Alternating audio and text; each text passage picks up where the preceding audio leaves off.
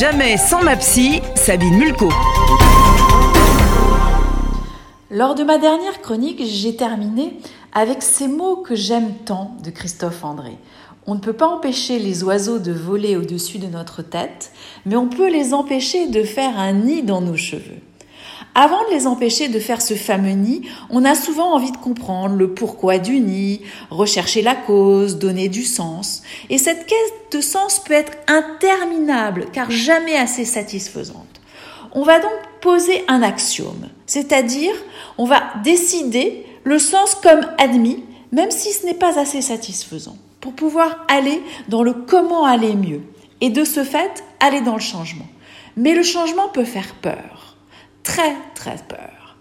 On va donc tout d'abord aller explorer les risques du changement, puis les évaluer un par un.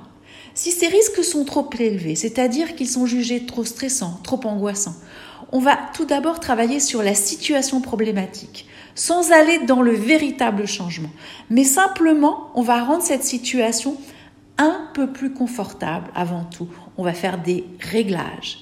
Les moments de pré-changement deviennent alors plus acceptables et permettront de mieux vivre le problème et de commencer ainsi à travailler sur les risques du changement de façon apaisée, sans pression, pour y aller en toute sécurité.